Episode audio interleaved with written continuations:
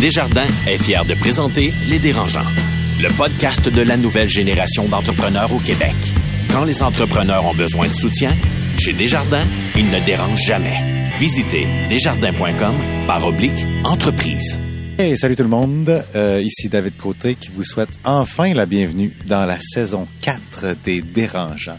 Euh, nouvelle saison avec deux, trois nouvelles affaires spéciales. Puis la chose la plus spéciale cette saison-ci, évidemment, c'est notre nouvelle animatrice, Allô? Catherine Beauchamp. bonjour, bonjour, bonjour David. Yeah! Bienvenue dans les Dérangeants. Ben merci, ça me fait énormément plaisir. Euh, J'adore parler du milieu des affaires, donc euh, vos histoires m'intéressent, les histoires des invités. J'adore les entrepreneurs. J'aime les gens qui font du cash. Puis moi, on m'a dit aussi que tu étais entrepreneur. Fait qu'à un moment donné, on va parler de toi aussi là-dedans, j'espère.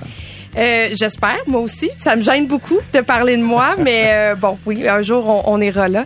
Aujourd'hui, on va recevoir Jacinthe René. Je voulais savoir pourquoi c'était intéressant de discuter avec Jacinthe René. Ben, Jacinthe René, c'est une femme qui est devenue une femme d'affaires, en fait. Malgré elle, j'ai l'impression, elle a trippé dans des produits, puis c'est devenu une femme d'affaires, puis ça a tellement grandi son entreprise, et elle a fait partie des médias pas mal dernièrement. On a fait parler d'elle, ça doit être intense. Fait qu'on voulait juste euh, aller euh, gratter, euh, gratter la patente un peu. Est-ce que tu utilises beaucoup de produits de beauté? Non, mais euh, en fait, j'ai jamais rien mis dans ma face. Fait que là, j'ai peur d'y parler pour avoir le goût de me mettre quelque chose dans la face après. Bon, ben on va retrouver Jacinthe René dans quelques minutes. Ne bougez pas. Ils font le tour du monde. Signent de gros contrats. Écœurent pas mal de monde. Et nous racontent tout ça. Voici les dérangeants. Bonjour, bienvenue officiellement dans Les Dérangeants. Je m'appelle Catherine Beauchamp, je suis une nouvelle animatrice. Nouvelle animatrice, mais le reste de l'équipe n'a pas changé. On est toujours avec les mêmes sept dérangeants cette année. Étienne Crevier, Marie-Philippe Simard, Carlo Coccaro, Alex Mency, Noah Redler, Marc-Claude Duquette et David Côté. Tout le monde est de retour pour une quatrième saison qui sera coproduite avec le 96.9 C'est quoi et le 98.5 FM. C'est présenté par Desjardins Entreprises. Et comme vous le savez, à chaque épisode, on a trois de nos jeunes PDG avec nous. Et aujourd'hui, dans les studios de Cogeco, on accueille David Côté, super-héros, cofondateur de Loop Mission. Bonjour David. Salut Catherine. Noah Redler, le fondateur de Arch Innovation. Bonjour Noah. Bonjour Catherine. Et Carlo Coccaro, fondateur et PDG de Math et Mots Monde et du site internet aidersonenfant.com. Salut Catherine. Bonjour. Et là, avant de parler à Jacinthe René, on teste une nouvelle formule cette année, ce qu'on appelle le PPP. Ça s'appelle primeur, plug ou potin. Et là, j'ai envie de vous entendre. David, qu'est-ce que tu as envie de nous dire? Est-ce que tu as une primeur, une plug, un potin? Qu'est-ce que tu as envie de nous partager aujourd'hui? C'est toujours des organisés qui se fait faire commencer, c'est chiant. Euh, Parce qu'on le voit dans tes yeux que t'es désorganisé. Ouais, ben raide. Ben moi je dirais que en fait je vais faire une- un, un potin plug là. Euh, On, on lance une nouvelle ligne de produits à Loop pour être original. On en lance à tous les trois mois. Puis il y a personne dans mon équipe qui va en lancer d'autres, mais moi je le fais quand même.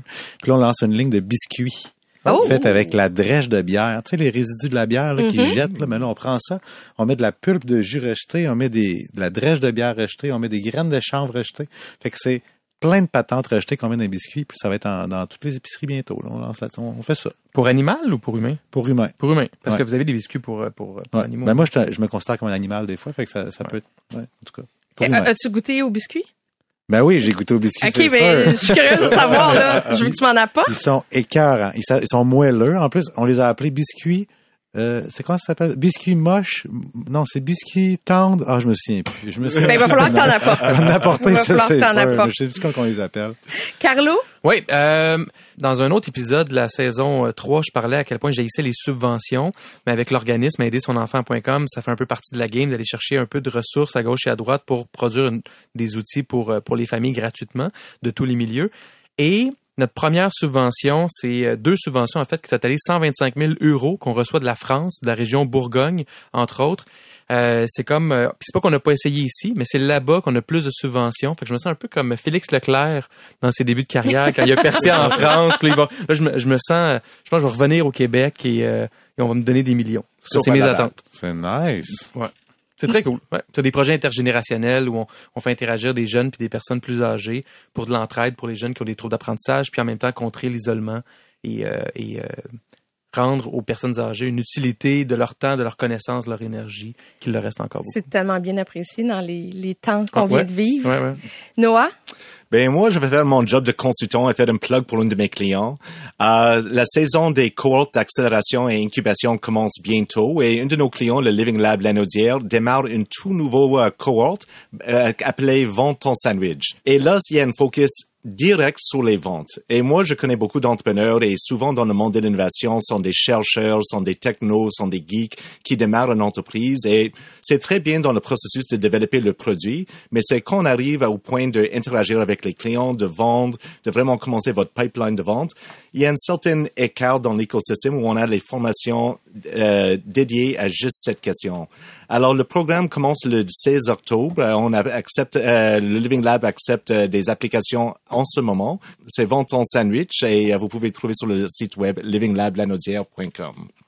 Justement, restez avec nous parce que après l'entrevue, on va parler de vos projets. On va parler qu'est-ce qui s'est passé depuis les quatre dernières années parce qu'on le sait, vous avez démarré euh, les dérangeants il y a quatre ans. Donc, j'ai envie de savoir un peu où est-ce que vous en êtes rendu. Et on passe tout de suite à cette entrevue avec Jacinthe René qui a fondé la maison Jacinthe en 2013, une entreprise qui compte maintenant à peu près une dizaine de points de vente un peu partout au Québec. Jacinthe René, c'est aussi une entrepreneur qui a été controversée durant les derniers mois. Et on va quand même aller lui poser la question parce que là, ça fait un, un certain temps et on veut savoir un peu comment elle est passée au travers de cette crise. Le podcast de la nouvelle génération d'entrepreneurs au Québec. Les dérangeants. Alors, on va joindre Jacinthe René. Bonjour, Jacinthe. Allô? Jacinthe, euh, la maison Jacinthe, en fait, est rendue à, à 10 maisons. J'aimerais ça que tu me racontes un peu l'idée de base. Comment la maison Jacinthe est née? En fait, au départ, c'était un, désir de partager des idées. Il n'y avait pas de produit du tout. Donc, c'est né avec une plateforme web en 2013. Pendant un an et demi, il n'y a pas eu de produit. Je partageais des recettes, des idées pour être bien. Euh, puis à un moment donné, ben est arrivé un, bel événement chez, chez moi. David, je pense que tu étais là, la foire. Puis c'est on, a, on a eu cinq événements euh, à la maison où à, la- aux deux derniers on, on recevait carrément 4000 personnes. Au premier au premier événement, ben là j'ai senti qu'il y avait un besoin pour euh, ce, ce- ce partage d'idées là et aller un peu plus loin là-dedans. Et j'ai, j'ai, je me suis entourée. Puis euh, ils sont arrivés aussi au même moment quatre premiers produits, les produits que j'utilise depuis 18 ans maintenant, euh, que j'avais demandé pour le ménage, que j'avais demandé pour ma peau euh, à l'époque où j'étais enceinte pour la première fois, puis j'avais envie de m'entourer de naturel pour mon enfant. Donc j'ai proposé à, à, à la communauté qui me suivait là, de 7000 personnes à l'époque quatre produits. Puis de fil en aiguille, euh, ces, ces gens-là ont demandé euh, d'autres produits. Puis c'est comme ça qu'on a grandi, en, en écoutant, en suivant, euh, euh, puis en, en répondant à la, à la demande. Et quand est-ce que tu as compris que tu avais une business, là, que c'était pour devenir une entreprise et que tu étais pour ouvrir d'autres maisons Jacinthe? Ben, euh, jusqu'en 2019, on était une marque. Davantage, on distribuait. On ne, on ne fabriquait pas.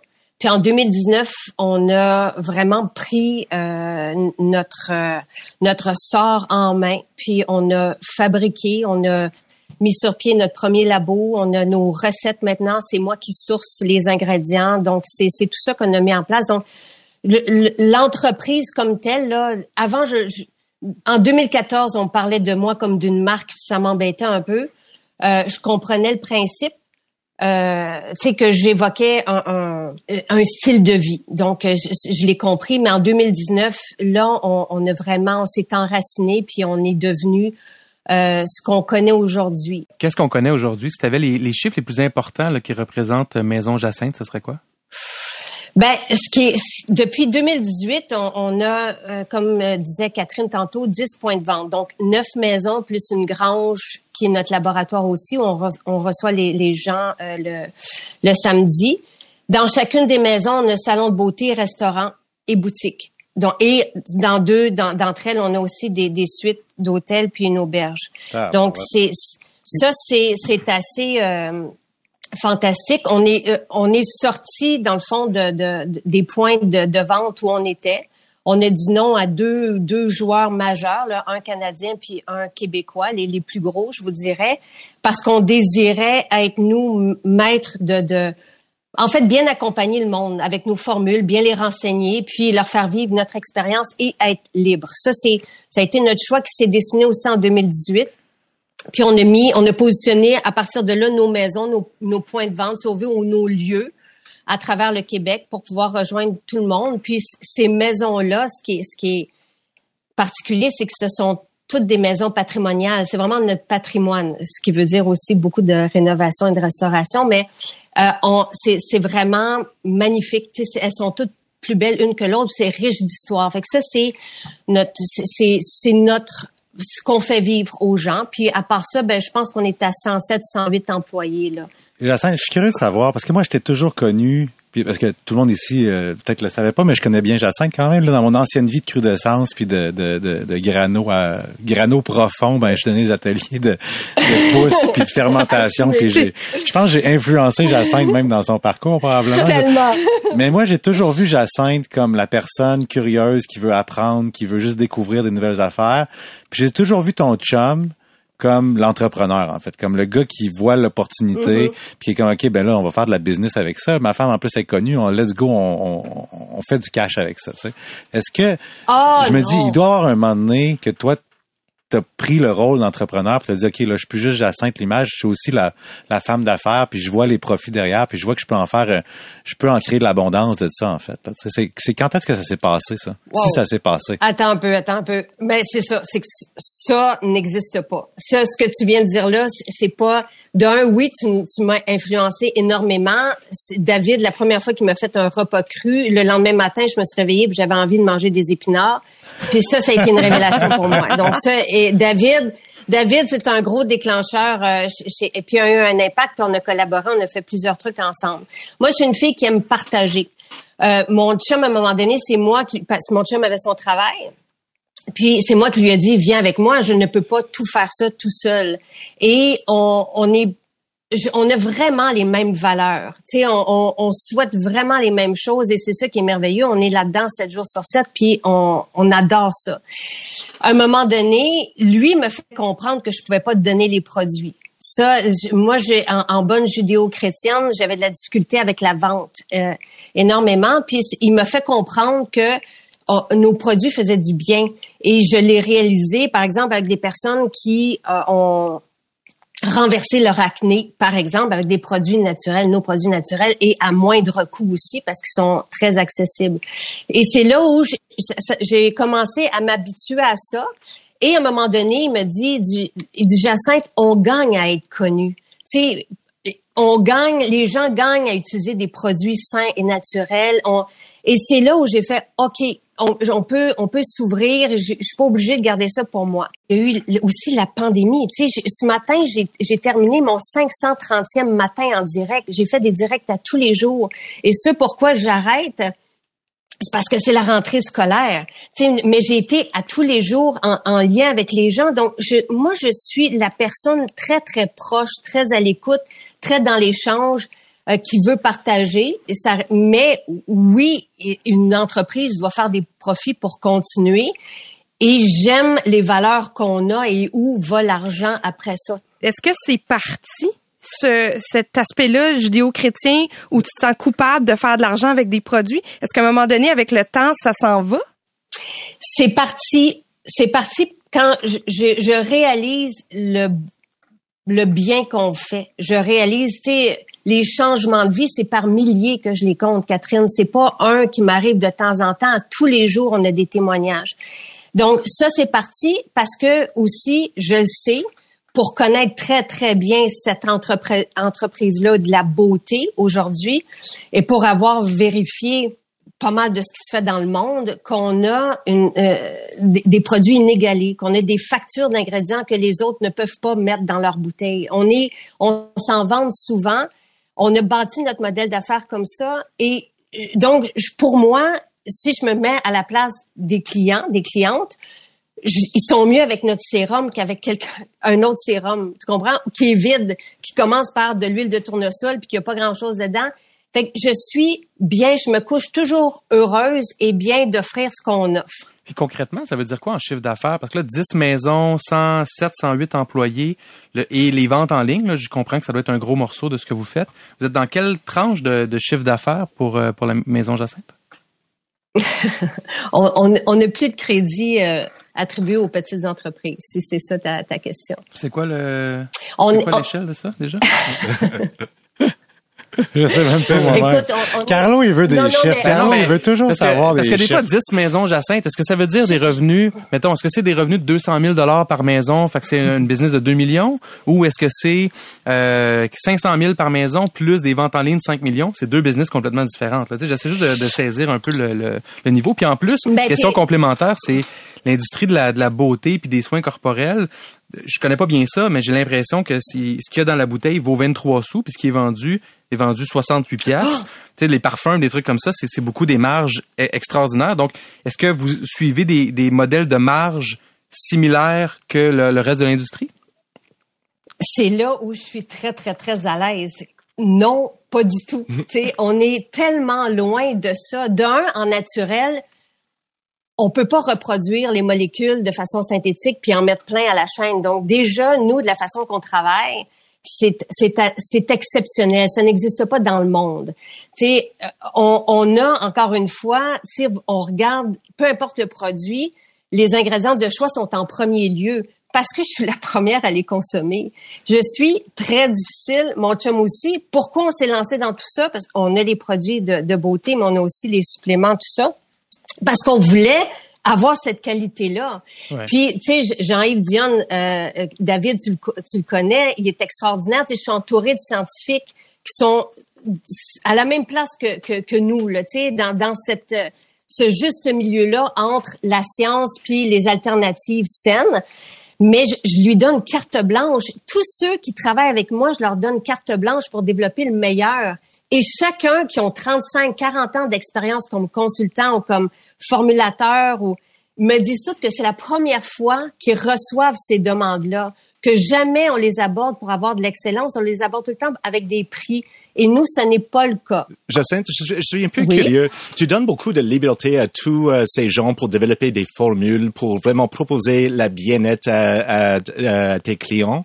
Comment est-ce que tu valides que les produits que tu proposes euh, répond à un certain critère ou sont, euh, y a une façon, est-ce qu'il y a une façon quantitative que vous validez l'efficacité de ces produits?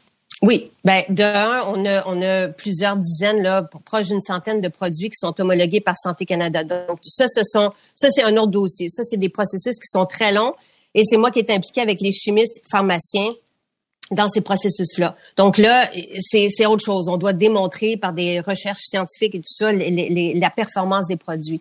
Au niveau cosmétique, bien évidemment que ça y va aussi avec les bienfaits, la sécurité d'utilisation, puis que les formules plaisent. il y a comme trois volets. Quand je reçois les formules, elles doivent me renverser. Je suis la première à, à, à, à vouloir utiliser les, les formules. Donc, et évidemment, on les essaie, on les essaie entre nous. Euh, on suit les pratiques de fabrication. Donc, ça dépend des, des, formules. Il y a certaines qui doivent suivre des processus beaucoup plus longs, d'autres qui vont avec notre expérience qu'on a avec nos salons de beauté, avec nos, notre équipe qui est derrière, qui formule depuis aussi 35-40 ans. Moi, ce que j'aime, c'est l'effet sur ma peau. C'est quand je, je teste un produit, quand je reçois un produit, c'est moi, c'est moi qui dois être c'est moi à qui on doit plaire, tu sais. Ouais. Mais ça, ça c'est important. Et, alors, j'attends à accepter de participer à une balado appelée Les Dérangeants. Alors, j'imagine t'attendais une ou deux questions sur quelques histoires dans qui sont sorties dans les médias au mois de mai, euh, mai dernier. Et souvent, euh, je pense chaque entrepreneur à une époque euh, dans leur carrière se retrouve dans un procès légal, soit avec un client, un compétiteur, euh, qu'un de nos clients ou, euh, ou quelqu'un d'autre qu'on attendait un pas employé, du tout. un employé, absolument. Et souvent, nous n'avons pas vraiment l'opportunité de nous exprimer, de partager notre histoire. Alors, je pense que nous avons beaucoup lu dans les médias, mais je voudrais laisser la place de partager dans tes mots. Qu'est-ce qui s'est passé avec cette histoire avec euh, avec euh, la Collège des médecins? Ben, je peux pas vraiment en parler parce qu'on va en appel pour ça. Donc, moi, la, la, la seule chose que j'aime répéter, c'est ce que la juge dit dans, dans, dans son jugement, c'est que c'est pas l'entreprise qui est remise en question, mais deux vidéos. Puis on sait que je partageais à ce moment-là les, les vidéos avec euh, une personne, euh, euh, un intervenant, et qu'il y a eu des fautes de commises. On a, évidemment, on prend pas ça à la légère et c'est très triste et l'impact est, est, est, épouvantable. Tu sais, c'est difficile à, à vivre. Euh, mais moi, je, et je pense que tous ceux qui me suivent et me connaissent le savent, je n'ai jamais voulu usurper le rôle de médecin. Tu sais, j'ai jamais voulu. Donc ça, c'est profondément. Je, je, je n'ai jamais voulu ça. Je n'ai jamais voulu dépasser. Euh, la, la, la, limite ou quoi que ce soit. Mais maintenant, c'est ça. Il y a un travail qui est toujours en cours. Euh, on, on, va en appel pour ça, mais l'entreprise n'a jamais été remise en question par la juge. Absolument. C'est important de le savoir. Je, je, pose la question parce que nous sommes tous, euh, tous et toutes des entrepreneurs ici et les dérangeants sont pour partager des leçons. Alors pour toi, c'est quoi la leçon qu'on peut tirer de cette expérience que tu peux partager avec les autres entrepreneurs qui nous écoutent aujourd'hui? Tu sais, j'apprends énormément tout le temps. On dirait que j'apprends encore plus vite euh, probablement que les autres. Je, je pensais pas que le simple fait d'être dans le naturel dérange comme ça. Tu je, moi, ce qui me, des fois, ce qui m'embête, c'est que pourquoi on s'attaque à quelqu'un qui est dans le naturel versus tout, tout côté. Il me semble que ça devrait être l'inverse. Tu. Euh, Qu'est-ce que j'ai appris de ça? À bien m'entourer? Sais, à pas faire confiance. Au début, euh, Sylvain et moi, on était tellement heureux, on l'est encore, mais qu'on accueillait à bras ouverts euh, différentes personnes dans, dans, notre proche entourage. Puis je, je pense que c'est ça, ça a été ça l'erreur. On n'a pas, euh, on n'a pas vu venir. Euh, et, et, et j'ai peut-être pris trop de place alors que c'était pas à moi de défendre, par exemple, tel, tel, tel truc. Là, euh, donc, c'est un peu de faire attention avec, avec qui, euh, à qui on fait confiance. Jacinthe, quand on est dans l'œil du cyclone, quand on vit une crise comme celle que tu as vécue euh, dans les derniers mois, qu'est-ce qu'on se dit? Est-ce qu'à un moment donné, on pense que tout va s'arrêter? C'est quoi la pire chose qui t'est passée par la tête?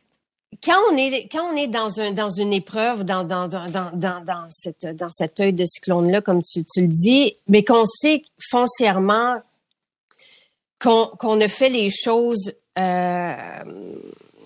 de façon juste, tu sais, et qu'on on continue puis on va se moi c'est ça, va être ça ma, place ça, ça, va être de se battre tu sais ça va être de, de faire entendre j'aime pas quand on insinue des trucs à mon sujet qui ne sont pas tout à fait vrais tu sais quand on s'en donne à cœur joie c'est sûr que c'est ça qui me fait mal et je suis pas j'ai de la difficulté à laisser les choses aller et à me dire ça va passer un jour, j'ai, je trouve ça important de répondre, euh, de dire euh, qu'est-ce qui s'est vraiment passé et de, de, dire les choses comme elles le sont et de ne pas. Et c'est, c'est très difficile là, c'est, c'est, cette partie-là, mais ça c'est ma façon à moi de, de de passer à travers. C'est de, on, on, dirait que pour moi les choses doivent être inscrites. C'est ma version, notre version à nous, ça, ça doit être inscrit quand on a commencé la pandémie, c'est là où là tout le monde on s'est regardé et dit est-ce que l'entreprise va fermer, mais pas avec des épreuves comme on en subit, comme on en a subi. Je sais, c'est peut-être terminé, sait-on jamais. Tu sais, trop souvent. Celle-là, je, je, sais que c'est des attaques. je sais un peu d'où ça vient. Tu sais, je, je sais exactement d'où celle-là est venue. Tu sais, qui l'a commencé. Je le sais. Et c'est pour ça que je sais aussi qu'il y a quelque chose de pas euh, sans fondement derrière ça. Tandis que quand un événement euh, euh, mondial comme la pandémie est arrivé, et là où on s'est dit est-ce qu'on ferme, est-ce que tout ferme, est-ce qu'on va revenir, là on se pose la question. Puis moi je suis curieux sur le couple encore là parce que je travaille en couple, fait que votre couple m'intéresse.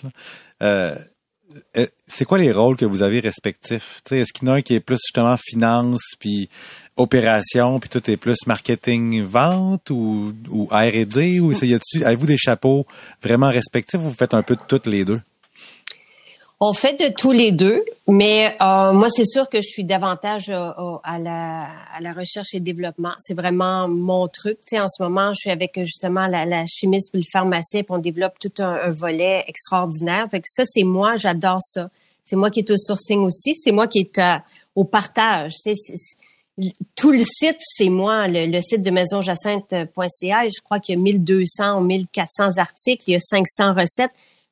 Tous, c'est moi, c'est mon mhm. saut, c'est moi qui. Fait que dans le partage d'informations, le contenu, ça, va être moi. Euh, ben, au niveau des finances, c'est sûr qu'il m'en parle. On, je veux on développe ça ensemble. et c'est lui qui va trouver les maisons. C'est après ça, c'est moi qui dis oui ou non, c'est moi qui décore. Puis vous avez pas de plan d'affaires, hein? C'est vous, fonctionnez vraiment à l'instinct, c'est bien ça? Exact. Ouais. C'est fascinant ça quand même. Tout le monde tout le monde sourcille le présentement. Puis avez-vous mais avez-vous un prévisionnel de cash flow ou ben des prévisions financières pour voir où vous allez ou ben ou ben ça va tellement bien que il y a de l'argent dans le compte fait qu'on se pose pas de questions puis on avance?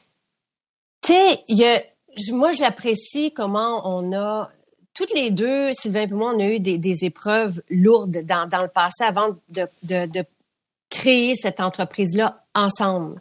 On a tout parti de zéro ensemble, puis on, a vécu avant ça euh, des, moments difficiles. Euh, donc, ce qui fait en sorte que quand on a commencé, on a commencé très simplement sans s'endetter. On n'a jamais, jamais fait d'emprunt. Oh, à part pour les maisons, OK? Mais c'est pas des emprunts, c'est des hypothèques. C'est mm-hmm. pas la. Mais sinon, on n'a pas de dette. Ça, c'est assez... Euh, et ça a été notre façon d'avancer sécuritairement. Toujours, on commençait dans, dans la petite grange sur le terrain. Tu le sais, David, t'es venu. Tu sais, cette grange-là, c'était le bureau de mon chum, c'était sa garçonnière. À un moment donné, je lui ai pris une armoire.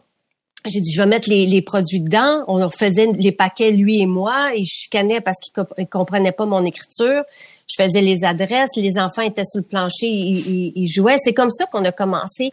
Puis on a toujours, tu sais, continué. Le premier moment où on a dû hypothéquer notre maison pour la, dépense, c'était avec le maquillage. Puis on n'a pas fait de, de, démarche parce que là, il fallait développer avec l'Italie. C'est eux qui, qui manufacturent, notre, qui, fabriquent le maquillage. On a essayé ici, ça fonctionnait pas. Tout le reste est fabriqué ici au Québec, chez nous.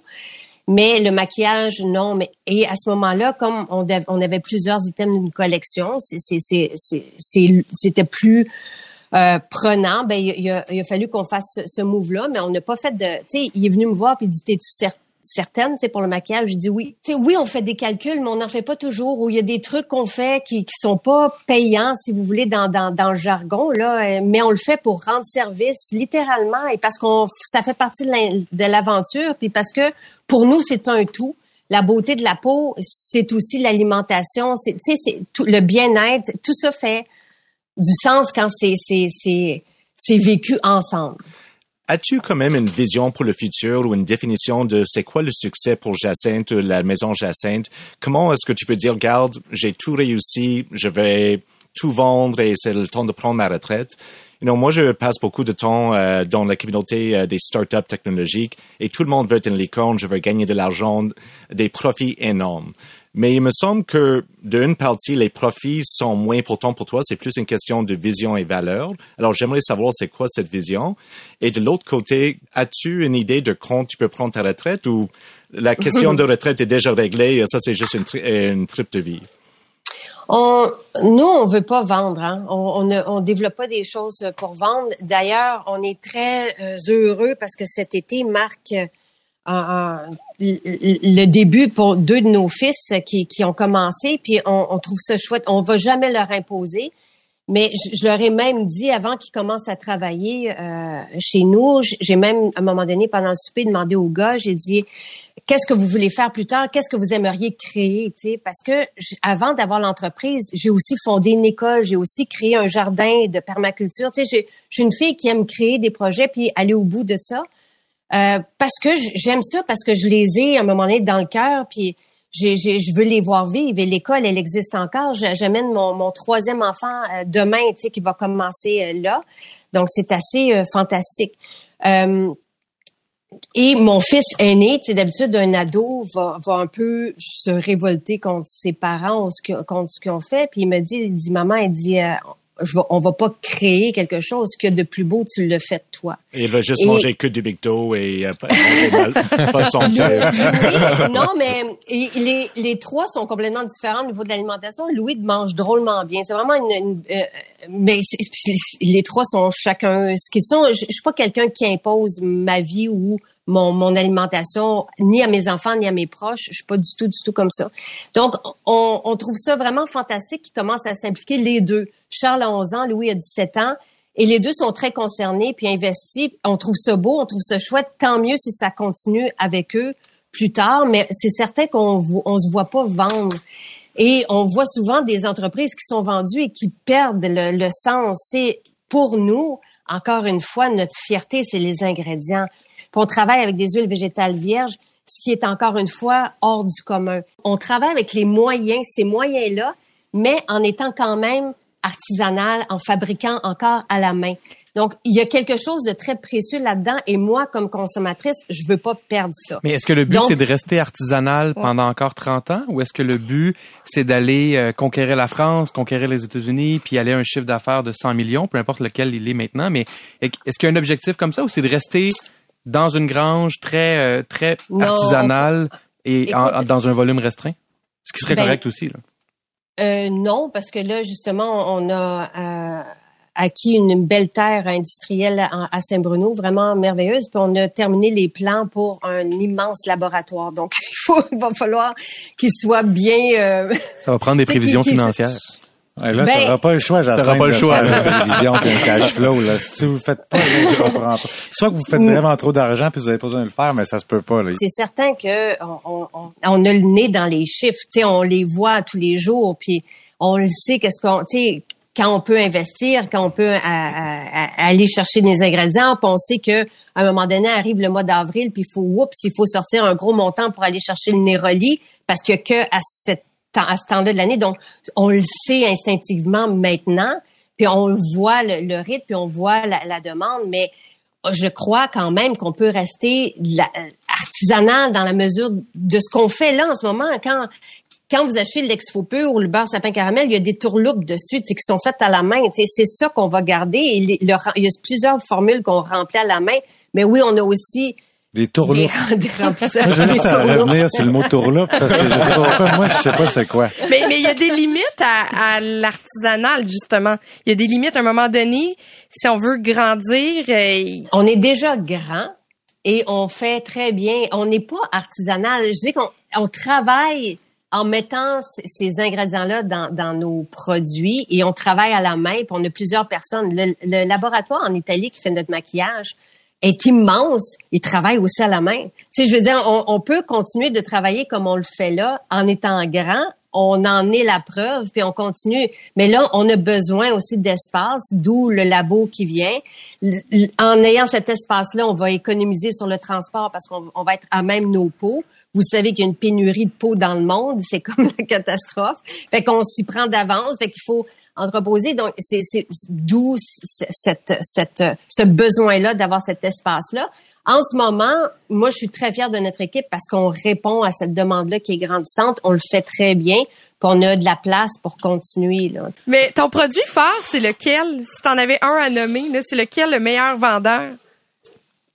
Ça, ça change vraiment là. À- en ce moment, c'est bête, c'est le collagène. euh, mais sinon, ça a toujours été le sérum, le sérum à la rose. C'est comme c'est avec lui que j'ai commencé, puis c'est celui que j'utilise encore, puis qui était extraordinaire parce qu'on emploie en premier ingrédient. Je vous disais de la distinction dans dans le c'est pas tout le naturel qui est bon parce que souvent on voit des ingrédients comme de l'huile de tournesol en premier ingrédient. Pour moi, c'est un peu futile. Nous, c'est de la rose musquée. Et dans cette rose mus- musquée-là, il y a de l'acide transrétinoïque qui est ex- extraordinaire pour la peau. Mais encore faut-il que la rose musquée soit vierge. Et notre fournisseur d'huile végétale, il dit, Jacinthe, t'es la seule qui demande des huiles végétales vierges dans le milieu des cosmétiques. C'est là où je suis très fière de ce qu'on fait parce que on est, tu sais, je, je le dis aussi, notre différence, c'est qu'on est 100% actif. Donc, tout ce qui est dans les peaux serve la peau. Euh, et on, on, est en naturel au point où on peut manger les cosmétiques. Ça me concerne. Ce qu'on met sur la peau, on devrait pouvoir le manger. Tu es d'accord avec ça, David? je pense que c'est moi qui t'ai enseigné ça, Jacinthe. là, c'est le fun. La question, c'était quel est ton meilleur produit? Puis on a droit à un pitch de vente complet pour tous les produits. Ben c'est parce que c'est parce que Catherine aimerait ça. Donc moi je te propose euh, sérum à la rose puis le collagène. Ah le collagène fait des merveilles. Ben oui, le collagène c'est c'est très tendance justement, fait que ça ça te permet euh, justement de, de, surfer sur cette tendance-là parce que je sais que c'est extrêmement populaire. Euh, mais merci beaucoup, Jacinthe, d'avoir partagé ce qui est la maison Jacinthe avec nous. Et euh, je pense que là, les gars euh, se demandent, bon, est-ce que je vais prendre du collagène ben, dans, demain matin? C'est sûr, je me badigeonne demain. Moi, je me demande où l'injecter, le collagène. Ah, je vais te montrer. Tu mets ça dans ton café le matin, dans l'eau. Euh. Merci beaucoup, Jacinthe René. Merci, Jacinthe. je suis heureuse de ne pas avoir répondu à vos questions. Bien joué. Et merci, merci Catherine. Le podcast de la nouvelle génération d'entrepreneurs au Québec. Les dérangeants. Le CA, une présentation de Garling WLG, des avocats aux côtés des entrepreneurs. Le succès, ça se prépare et ça se protège. Développez les meilleurs réflexes en matière de droit et propriété intellectuelle. Visitez garlingwlg.com. Alors, on a un nouveau nom pour euh, notre segment de débat. Ça va s'appeler désormais le CA. Je suis très, très fière de faire partie enfin d'un CA. Mais juste avant, on a la question dérangeante. Parce que, on le sait, euh, David, Carlo et Noah, la COVID est arrivée et dans les euh, derniers épisodes, vous avez quand même traversé une tempête. Euh, je sais que vous avez trouvé les événements plus ou moins drôles. Et pourtant, ben, vous êtes encore là. Alors, je veux savoir jusqu'à quel point vous avez eu la chienne. La chienne, et qu'est-ce qui vous a sauvé au travers de la pandémie? Euh, moi, je j'ai eu la chienne pendant plusieurs mois. Euh, du mois de mars, février. En fait, nous, on, vend beaucoup en Europe avec nos, les logiciels. Puis la, pandémie est arrivée un mois, six semaines plus tôt en Europe. Les écoles ont fermé. Puis toutes nos ventes scolaires qui représentent 75 euh, à 80% de nos revenus, les institutions, ont toutes chuté jusqu'en juin. Fait que de février à juin, ça a été vraiment difficile. Euh, ce qui a sauvé au niveau du moral, à tout le moins, c'est l'équipe. Tu sais, quand, quand je, partageais tout ça avec l'équipe, je leur avais dit, écoutez, je vous promets transparence et bienveillance. Je vous dis ce qu'il y en est je vais tout faire pour garder tout le monde puis garder ça intact. Puis après ça, euh, le fait qu'on était des dizaines de milliers d'entrepreneurs et d'entreprises dans la même situation, mm-hmm. ça, je trouve ça rassurant. quand tu es tout seul à vivre des problèmes, tu te sens vraiment tout seul. Quand tu es plein de monde à vivre des problèmes similaires, à cause d'une cause similaire à tout le moins, ben il y avait quelque chose de rassurant pour moi là-dedans. Puis je me, on voyait le, discours des gouvernements, dans quelle direction il allait avec entre autres les, subventions salariales et autres. Puis après ça, depuis au mois d'avril, mai, tranquillement, je vais là, ok, il y a, il y, a, il y a des solutions en place. On voyait un peu où ça s'en allait dans le monde scolaire. Puis après ça, on a été capable de reprendre notre élan. David? Moi, j'ai pas eu la chienne. Non? Drôle, hein? Mais moi, je suis un drôle de gars et j'aime le chaos. Fait que quand situation de chaotique, en général, c'est là que ben, c'est là que je fonctionne le mieux en fait. Fait que j'ai moi j'ai juste vu ça comme une opportunité, ben pas une opportunité là, je tripais pas là, J'étais pas, pas, comme genre Dr Evil qui était comme moi. C'était pas ça mais tu sais, il y a eu une semaine que nos ventes ont arrêté à 100%, mais je savais que ça reprendrait puis j'ai j'ai pas euh, nous en fait ce qui s'est passé vu qu'on sauve des aliments, ce qui s'est passé c'est qu'il y a eu pas d'aliments du tout. Tout le monde qui arrachait dans les épiceries. Hein. Fait que tout le monde achetait tout. Fait que là, pendant quelques semaines, j'avais pas de surplus. Mm. J'étais comme, oh. Géré de l'inventaire. Ouais. Mais trois semaines plus tard, les gens ont arrêté d'acheter des fruits et légumes parce que ça commençait trop cher. Fait que les gens achetaient du riz puis du papier de toilette.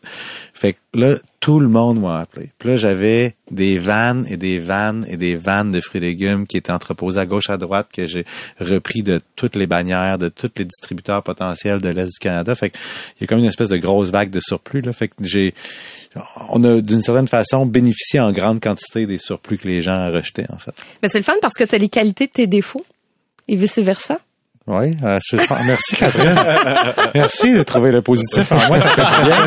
moi, j'ai foi en toi, David. Noah? Ah ben, pour moi, c'était une période difficile, mais en même temps pas si difficile. Euh, nous n'avons pas vécu de grandes crises dans l'entreprise. Euh, oui, il y avait une diminution de, de nouveaux contrats. Nous euh, nous n'avons pas signé de contrat pendant une période de 8 à 10 mois. À 10 mois. Et pour une, une boîte de conseil, ça c'est vraiment la mort. Uh, mais comme Carlo l'avait dit, j'étais bien entouré par mon équipe et tout le monde était là avec nous, tout le monde était euh, resté assez positif. Euh, et moi, j'avais besoin de rester positive avec eux et pour eux. Euh, mais honnêtement, derrière les scènes, euh, j'ai vécu une vraie dépression. Euh, il y avait une Ah période où j'ai vu que ça fait dix ans que je suis en train de mettre ce, euh, ce projet en place. Et juste avant le COVID, et ça c'est une vraie histoire, on avait confirmé et signé, et on a presque signé notre premier contrat de plus de sept chiffres. Alors, un premier contrat de 1 million et plus sur deux ans. Et tout de suite, euh, euh, notre client potentiel avait dit, garde, on met tout sur gel, euh, on cancelle tout ça. Et ça, c'était la période où on était vraiment en mode croissance. J'étais en train d'embaucher, j'avais prévu onboarder cinq, six autres personnes dans les prochains mois. Et tout a arrêté. Et moi, je sentais comme tout ce que j'avais mis pour construire quelque chose pendant dix ans euh, va bientôt disparaître euh, comme ça n'existait jamais. Euh, ça n'est pas arrivé. On était vraiment, vraiment chanceux euh, grâce à une, bonne gestion de cash flow, euh, grâce à mon équipe. Tout le monde a travaillé fort et moi, je suis quelqu'un quand j'ai rien à faire, je vais juste créer du travail pour tout le monde. Et c'est ça qu'on avait fait. On avait lancé un festival virtuel comme tous les autres, mais je- en grande raison parce qu'on n'avait pas, pas d'autres choses à faire. Ben, ça va mettre la table pour notre premier CA, justement, parce que, bon, on parle du 4 ans après une start-up, euh, les débuts d'une entreprise. Et est arrivée la pandémie pendant euh, ces derniers euh, derniers instants, ces derniers mois. Donc, comment ça se passe vos entreprises depuis le début des dérangeants là, Comment votre entreprise a évolué? Et je vais commencer à l'envers. Je vais commencer par Noah. Ah bon? ben, euh, euh, il y a quatre ans, euh, les, euh, Arch Innovation commençait vraiment de prendre forme. Avant, l'entreprise existe depuis dix ans, mais avant ça, c'était vraiment une solo show. Je travaillais toute seule, j'étais un consultant indépendant. C'était en sortant d'un projet avec la maison Notman où j'avais vraiment décidé de donner une brand à, mon, à mes services et de développer un concept adapté pour nos clients. Alors, il y avait tout un travail à faire et on commençait même à sortir de Montréal, sortir de l'île et avoir des clients dans la région, qui pour moi était quelque chose assez important et euh, euh, une réussite où j'étais assez fier. Et je racontais à Carlo euh, une anecdote où il y avait quatre ans, je n'avais aucune crédibilité euh, à l'extérieur de Montréal, dans les régions, n'importe où, sauf que dans certaines communautés à Montréal. Et je me souviens toujours, j'étais en train de faire une pitch devant un client et j'avais quelques membres de la direction devant moi il y avait une monsieur qui voulait absolument rien savoir de moi. Je sais pas si c'était parce que l'anglo venait à Joliette ou euh, si euh, il voulait, il avait juste zéro intérêt dans les services d'innovation, mais il lisait une journal devant moi pendant que je faisais mon pitch. Chance que c'était un journal euh, où on avait une pub pour les dérangeants parce qu'il tournait la page et il trouvait une pub pour les dérangeants. Qui a vu ta grosse face? Il, grou- il vu ma grosse face, il regarde la page, il me regarde, il regarde la page, il me regarde, il ferme le, le journal et il continue dans la vie. et il commence à m'écouter, et il commence à m'écouter. Alors, you know, les dérangeants m'ont beaucoup m'aider à crédibiliser, à être connu à l'extérieur. Et, you know, et avec ça, Arch a vu une ex- explosion euh, du succès d'affaires pendant les années qui suivaient. On, allait- on était juste, euh, j'avais juste trois employés à l'époque et, après ça, j'ai triplé ça à neuf, presque dix employés. Euh, et ça, et j'étais en full mode de croissance jusqu'au temps qu'une certaine pandémie mondiale Ouais. arrivait à Oui, notre t'avais même un paquet de projets en Afrique. J'étais, j'étais à l'Afrique, j'étais à Abidjan la, à la tombée de la pandémie. Et je revenais et tout a été mis sur le gel. J'étais en train d'ouvrir un bureau euh, en Afrique, le premier bureau euh, d'Arche en Afrique de l'Ouest. Euh, aussi quelque chose dont j'étais très fier. On avait travaillé sur ce projet euh, depuis quatre ans, en fait, euh, depuis le début avec les dérangeants. Euh, et tout a arrêté. Mais et comme euh, on vient de dire, euh, j'avais vécu un mauvais moment personnel comme personne, comme humain. Euh, J'étais forcé de juste trouver euh, ma motivation et de juste trouver des choses à faire pour s'assurer que on demeure pertinent, que les gens sachent que on est toujours là. Et pour une entreprise de service en conseil, euh, faut vraiment faire des efforts parce que j'avais même réalisé que 80, 80% de mes chiffres d'affaires venaient des ventes que euh, des ventes, euh, des interactions en personne, des personnes que j'avais rencontrées à des activités de réseautage ou dans le monde, euh, de transformer ça tout de coup pour devenir, euh, pour faire des ventes ou faire du marketing en ligne, ben ça se faisait absolument pas. Carlo, Oui.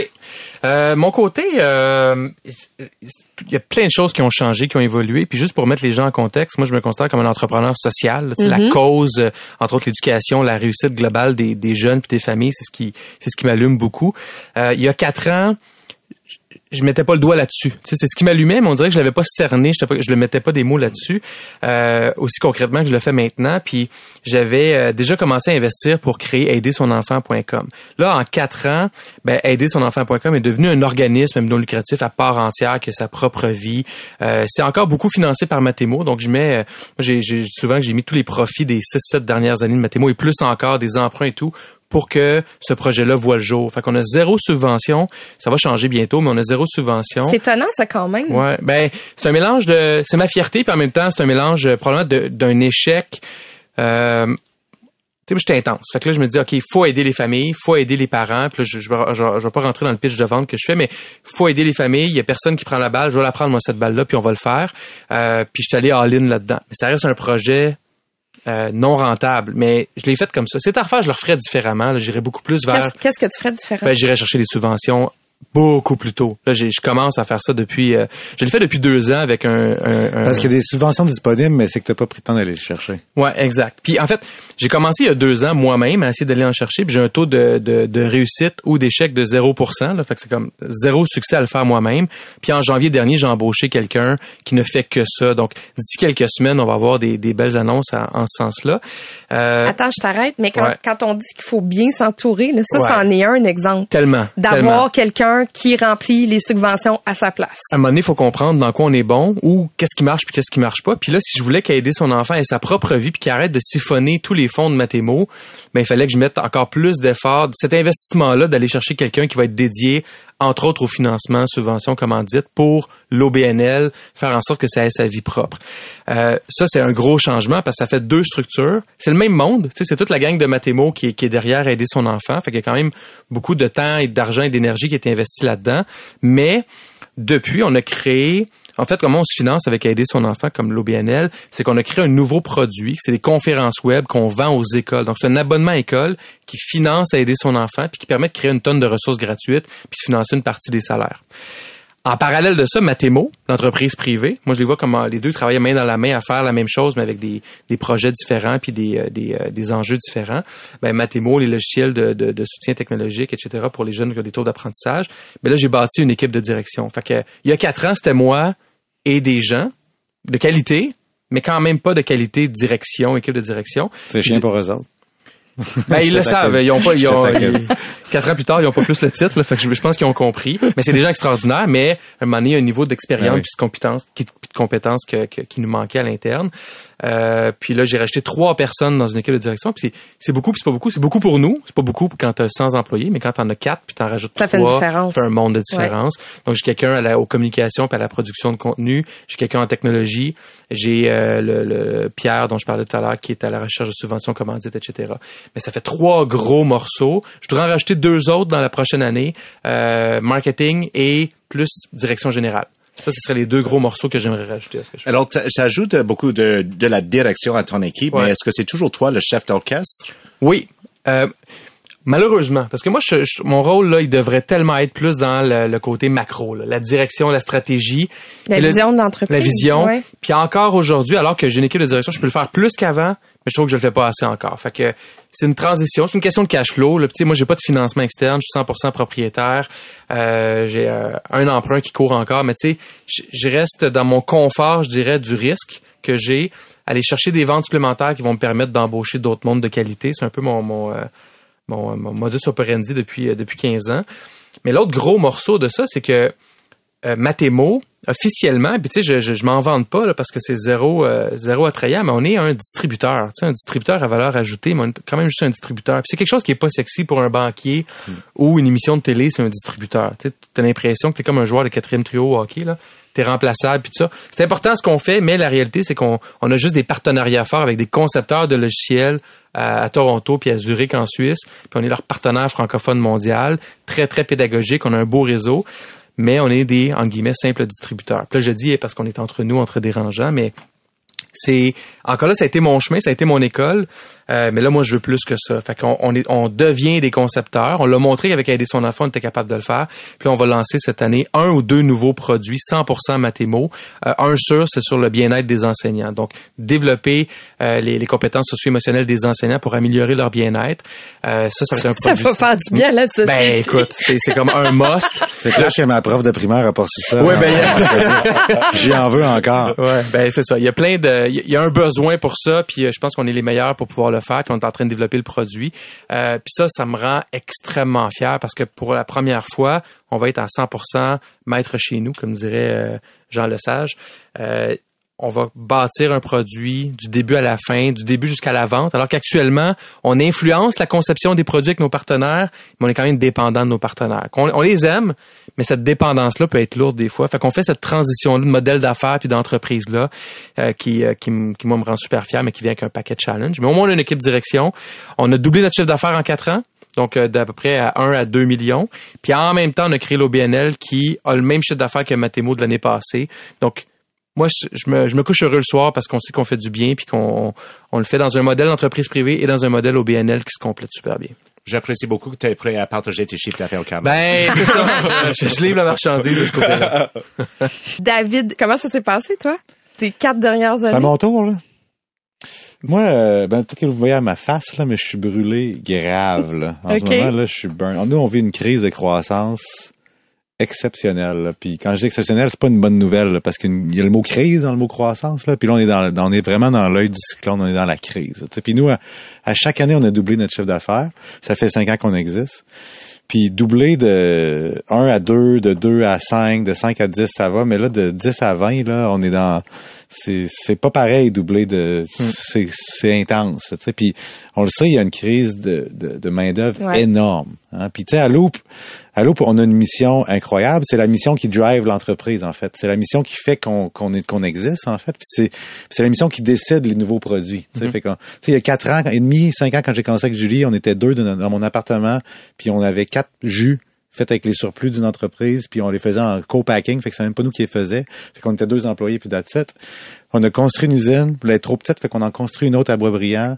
On a lancé des bières, on a lancé du gin, on, a, on lance un prêt à boire, on lance des biscuits. On a, on- notre but, c'est dans chacune des tables, dans chacune des rangées de l'épicerie, en fait. Mais c'est ça, ça s'arrête où? Ben, en fait, ça s'arrête pas. Parce que du gaspillage alimentaire, il y en a partout dans le monde. Puis notre vision, puis on- notre vision est la même depuis cinq ans. C'est ça qui est fou, là, c'est qu'on n'a jamais changé de vision.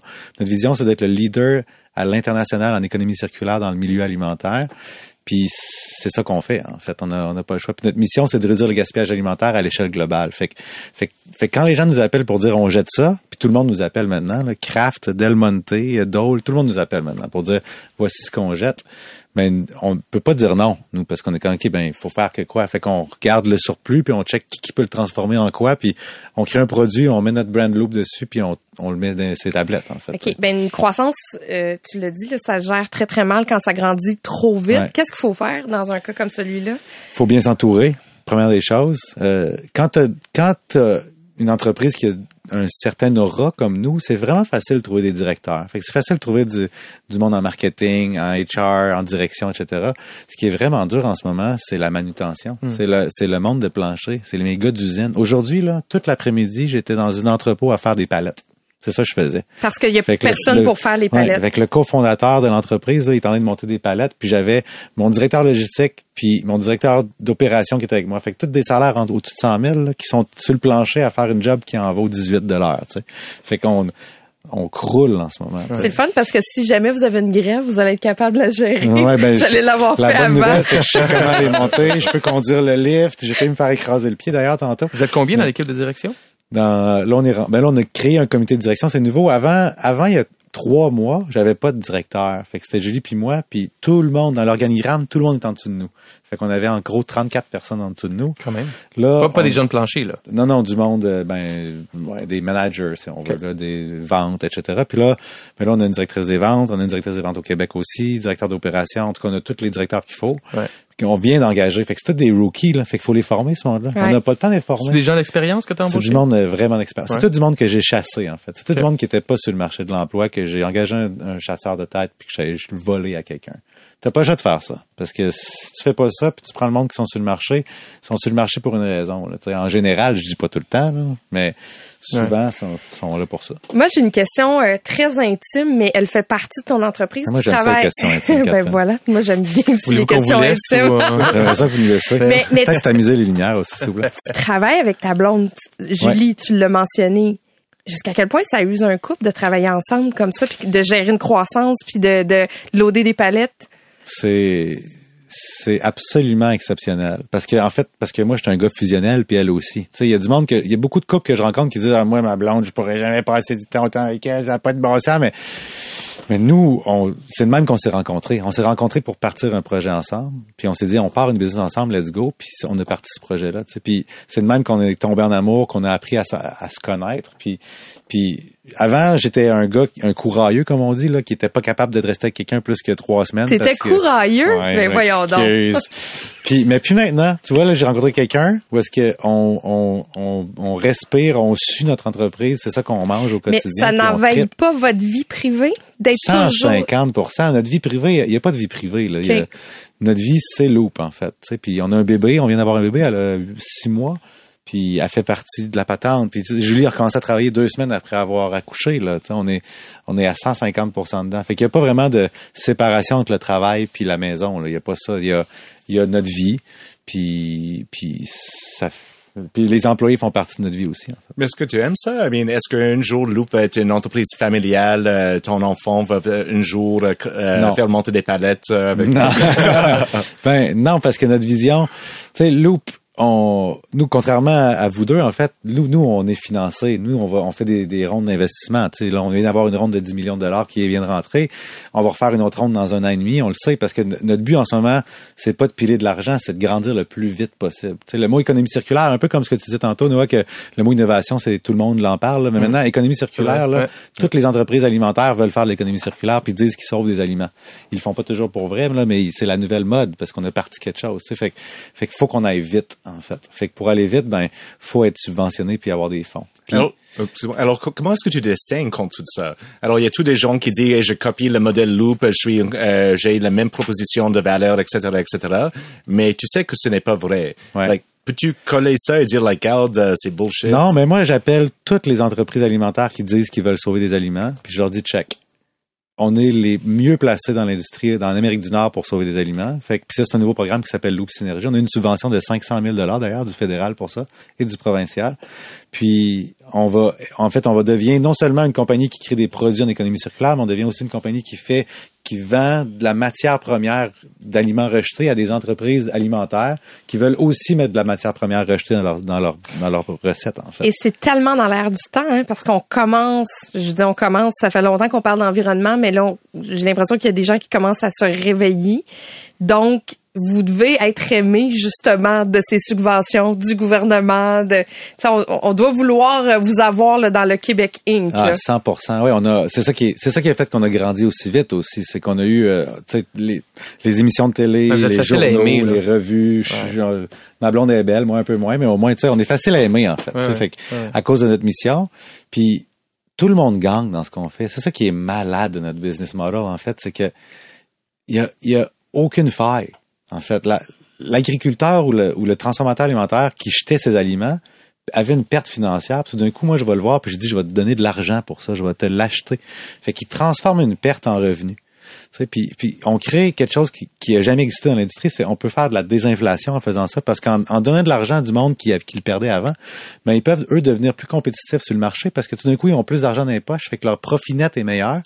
Donc ils peuvent investir soit en marketing, soit en ressources humaines, ou soit en réduisant leurs coûts pour être plus compétitifs. Ce qui fait que ton brocoli que tu vois à l'épicerie, là, que l'agriculteur en perd 10% le distributeur en perd 5% l'épicerie en perd 15 tout ce coût-là, ils chargent dans le prix qu'ils vendent. Mm. Mais nous, si on donne de l'argent à tout ce monde-là puis ils le perdent plus, ben ils peuvent diminuer leur coût en fait. Fait que le brocoli à l'épicerie va devenir moins cher si des entreprises comme nous continuent à faire ce qu'on fait en fait. Est-ce que vous allez produire au Québec pendant encore plusieurs années ou vous allez devoir construire des, des usines ailleurs? Notre vision, c'est la nouvelle usine qu'on construit en ce moment là, à Boisbriand, elle va fournir tout le Canada puis tout l'Est des États-Unis. On construit une nouvelle usine en Californie, une en Europe, en Wow. Irlande, puis une en Australie. Ça, c'est booké ou c'est les plans? Ça, c'est dans le, c'est, ben, c'est pas bouqué, là, dans le sens que j'ai pas acheté le terrain, Ouais, là, mais c'est, c'est dans le plan d'affaires. OK.